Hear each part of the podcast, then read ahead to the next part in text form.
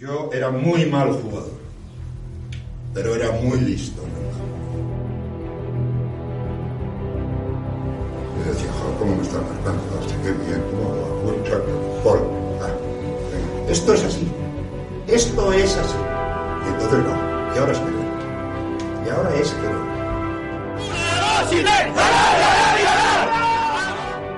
Forman ustedes un grupo, yo soy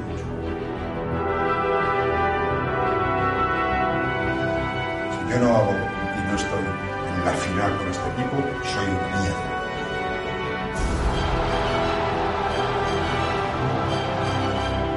Bueno, este es el eh, sonido del tráiler oficial del documental que la Federación Española de Fútbol ha hecho en, me parece que es en Amazon, donde se distribuye en España. Dani Palacios, ¿qué tal? Buenas noches. Buenas noches, Dani. Y feliz año. Feliz año, sí, sí. Eh, es en Amazon donde se puede ver Luis Aragonés, el sabio, es el gran documental que ha hecho la, la Federación Española de Fútbol, que es un documental que merece mucho la pena. Es que solamente oír hablar a, Luis Aragonés ya se te pone, se te caen los palos del sombrajo la, hasta ahí abajo. Sí, sí, sí, desde luego. Es, es, un tío que como motivador es seguramente de los mejores entrenadores que ha tenido que habido en España, sin ninguna duda. Pues es un, es un documental que podemos ver en Amazon Video. Eh, se llama Luis, el sabio del éxito, se llama el, documental. Eh, lo estrenaron en, en octubre en la Federación. Eh, pues llevaron a varias, varios invitados familiares de Luis Aragonés, a, antiguos jugadores de la selección española, algunos que todavía siguen en activo, como Sergio Ramos o mm. Albiol, que todavía están convocados en la selección. Y, aprovechando que tenían material ingente, o sea, horas y horas y horas de charlas de Luis Aragonés, de sesiones de prepartido y demás, pues decidieron que, estaría bien seleccionar y, a partir de ahí pues sacar un, documental. El documental dura como una hora y poco, hora y cinco, hora y cinco minutos, hora y tres minutos y en Amazon lo han, lo han, dividido en dos capítulos. Hay dos capítulos de más o menos media hora cada uno. Y, la verdad es que es curioso, no es que a, nivel cinematográfico, digamos, o sea, no es un, no es un documental muy elaborado, no, es, no, no, tiene planos muy bonitos, ni, ni, tiene un montaje así muy elaborado, ni muy... No, no, no, pero lo, valioso del, documental es la manera en que está, que está grabado, porque parece que está grabado eh, a escondidas, que es lo que hace que todos los que aparezcan en el vídeo pues aparezcan de manera natural. Es decir, la, cámara casi siempre está por la espalda de algún jugador. Es decir, es como si alguien se hubiese puesto adrede detrás de un jugador para que no le vean a él mientras está grabando y así la gente esté más suelta y, se, diga lo que tenga que decir. Sobre todo Luis Aragones. Claro, se, da, se, da, paso o eh, se permite o se antepone la improvisación y la, y la realidad más que lo bonito que sea el... Efectivamente, y ahí es donde tiene el valor el documental, realmente, porque todo lo que vemos en el documental, nada es impostado, nada... O sea, en ningún momento yo creo que es consciente que Luis Aragonés está grabando. Él, eh, yo creo que él no sabe que hay una cámara que está grabando en cada momento, y por eso vemos a Luis Aragonés en estado puro y decir esas frases y esas cosas que él decía tan motivadoras. Eh, y que es eso, es lo que le hace grande, o sea, y, es así divertido, como, es, como, hemos, como hemos oído. Si yo con este grupo no llego a este equipo a, una final, yo, no, yo soy un mierda. Claro, efectivamente. Esas cosas tan duras, es decir, ya no solo se, no se está poniendo valor a él, se está poniendo valor a los, a los jugadores. Exactamente. Durante toda la, la, la serie los dos capítulos, eh, son alternan un poco los, los cada partido con una charla preparatoria y luego pues el final del partido el, desenlace. Es curioso ver cómo a nivel técnico siempre hablan de cada partido con, con, pues, con, con técnicos y con jugadores en cosas concretas del partido y cómo ponen imágenes para que comparen para que para que comparemos lo que habla lo que habla el entrenador y luego cómo se cumplían en, el partido. Así pinceladas es muy poquito pero pero vemos que efectivamente cada uno como él como él decía cada, constantemente en cada charla todos sabemos lo que tenemos que hacer eh, lo que tenemos que hacer todos sabemos con nuestra función y vemos que efectivamente todos los jugadores tenían muy claro lo que tienen que hacer. Tienen un estilo de juego muy definido muy claro. Mm. y ahí es donde está el valor también es decir ver ya no solo cómo es Luis Aragonés sino cómo sus ideas siempre de acuerdo con los jugadores, es decir, que los jugadores se imponían un poquito el estilo, pues luego se llevaban a campo en, el partido. Es, la, Eurocopa de 2008 es el, comienzo, es el comienzo de, la, etapa gloriosa de la selección española. Con, una, con un antecedente eh, malo, que es el Mundial de Alemania, y, por eso dices tú, y es muy interesante eso que dices, Luis Aragonés son sus ideas con los jugadores, porque del Mundial de Alemania a la Eurocopa 2008 cambia algunos jugadores, pero mantiene esa señal de identidad que él intentaba ya poner en, Alemania, que no le salieron porque nos tocó, eh, caímos eliminados contra Francia. Claro, es que eh, cuando hablamos de otros de... Esto es una época gloriosa en el deporte español, no solo en el fútbol, eh, que coincidió durante aquella época de... Mm, a partir de 2004-2005 hasta, hasta ahora, en la época gloriosa del deporte español, donde todos los grandes mm, deportistas que hoy conocemos empezaron a crossfit. Fernando Alonso, Rafael Nadal, la selección española de baloncesto... todos, todos y la que faltaba era la selección española de fútbol. Es decir, hay que recordar que la presión que tenía la selección española precisamente en este mundial era increíble. Nadie confiaba en que la selección fuese a, hacer un gran papel, sobre todo con, después de la, del mundial de 2006 que caímos de aquella manera contra, contra Francia. Entonces, hay un momento en las charlas en las que Luis Aragonés dice, eh, nos ha llegado el momento. Nos han dado hostias de todos los colores. Este es nuestro momento, ¿eh? Salimos ahí, salimos con confianza, salimos con, además siempre dice, con pensamiento positivo, es decir, queriéndonos que somos, no solo somos buenos, sino que encima tenemos que creernos que somos buenos. Lo bueno de Luis Aragonés es el, los mensajes motivadores que da. Por encima de todo, yo creo que Luis Aragonés bueno, es, un, es un entrenador que ha estado en muchísimos equipos y además yo creo que de los pocos entrenadores, creo yo, tampoco soy un experto de fútbol, pero que no tiene un estilo definido de fútbol. Es verdad, es verdad. Él se va adecuando en función de los jugadores que tiene, que eso lo hace todavía más grande. Es decir, no es un jugador que muere con un entrenador que muere con su estilo, es decir, este, este es mi estilo y lo llevo a cualquier equipo. Y muchas veces ese estilo es el que hace que el equipo no triunfe. Eh, Luis se acopla más al Se acopla a los jugadores que tiene y entonces él sabe que tiene unos jugadores que son muy buenos, hay que eh, jugar un, estilo determinado y con ese estilo, eh, pues eh, hasta el final. Pero en función de las, de las virtudes de los jugadores. Y claro, él sabía perfectamente que los jugadores eran muy, muy, muy buenos. Sí, sí, es que era una generación. Pero los jugadores no sabían que eran tan buenos. Él sí que lo sabía. Él estaba por, por delante de ellos, digamos, en una visión global de cómo era realmente la selección y las posibilidades. Y eso en el documental constantemente se lo hace ver a los jugadores. Eh, sois muy buenos, somos los mejores, ahora mismo no hay ninguna selección mejor que nosotros, nos lo tenemos que creer, y luego siempre unos latiguillos que utilizaban pierna larga, metemos la pierna larga, eh, el lateral es un cojo, o sea, ese tipo de cosas que a los jugadores hacía que se riesen. si queréis podemos escuchar alguna de las charlas que son, son muy divertidas. Para no sé qué dice la prensa de cuartos o para que no sé qué, qué dice no sé qué. No. Pensamientos de ese tipo desterrados. Desterrados totalmente. Y luego ya la seguridad de cuando vamos al campo, señores, vamos a ganar. Todas las elecciones son muy buenas, pero nosotros estamos a la altura de lo mejor. Yo ya tengo ganas de, como entrenador, ganar. Ganar una Copa de Europa, como ganar un Mundial. Y ustedes tienen categoría y calidad para conseguirlo. Ahora, si hacen lo que yo les digo.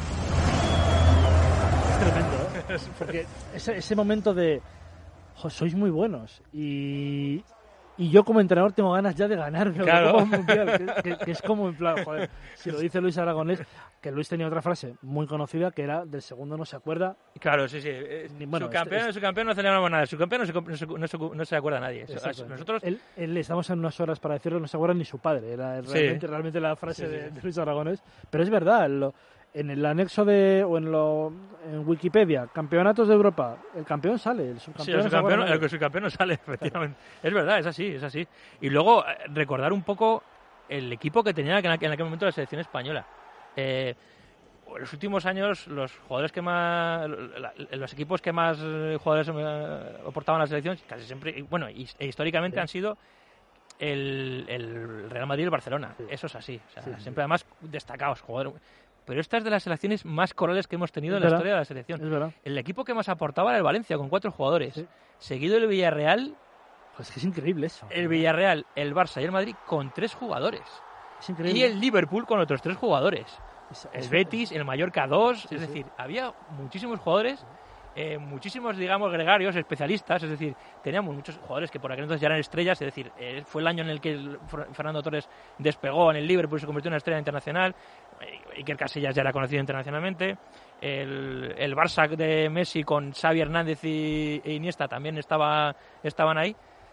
Eh, y él era consciente de eso. Hay un momento además muy divertido en cuando, cuando están preparando la final en la que dice, bueno, el árbitro, el árbitro ya sabemos cómo es el árbitro, pero nosotros ya tenemos jugadores que ya son conocidos. Pues vamos a jugar con eso y nos acercamos al entrenador y al árbitro y le damos una palmadita. y, y yo, y yo eh, al, al linier, pues me aprendo el linier y le digo, Joseph, Joseph. y ahí ves a Iker y a ese todos era- pa- partiéndose de risa. Claro, Ese era Luis porque en algún momento, eh, en, la, en la sección tan buena de- eh, del día después de lo que el ojo no ve, Sí. tradicionalmente en los 90, ya habíamos visto a Luis Aragonés en algún entrenamiento con el Sevilla, con el Betis o con el Atlético de Madrid, dirigiéndose a algún línea de, de ese estilo. o sea, eh, eso Luis lo hacía de maravilla.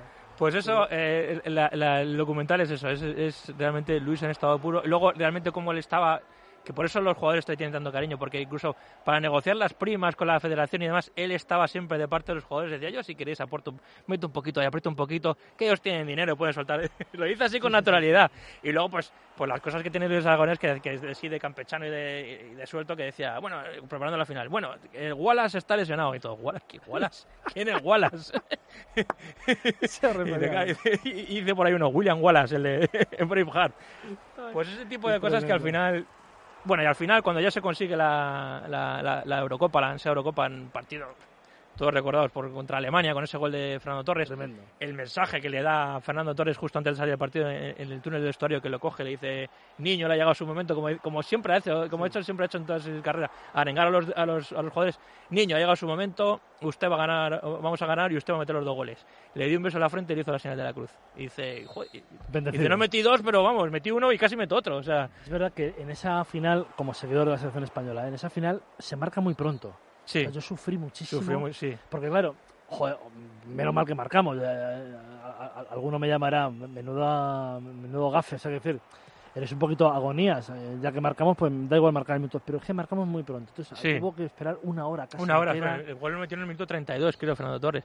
Sí que es verdad que hasta ese momento España fue un asedio. Sí, Torres tiró- lanzó un cabezazo al, al palo y Palo. hubo unas cuantas jugadas así bastante, pero, pero aún así, claro, es que, es que, es que era contra Alemania. O sea, Se sufrió por lo corto del resultado y porque era una final de, Eurocopa que no nos creíamos todavía que la podíamos no, ganar. no, No porque Alemania se echara arriba No, tremendamente, eh, que tampoco, tampoco asedió mucho, pero es verdad.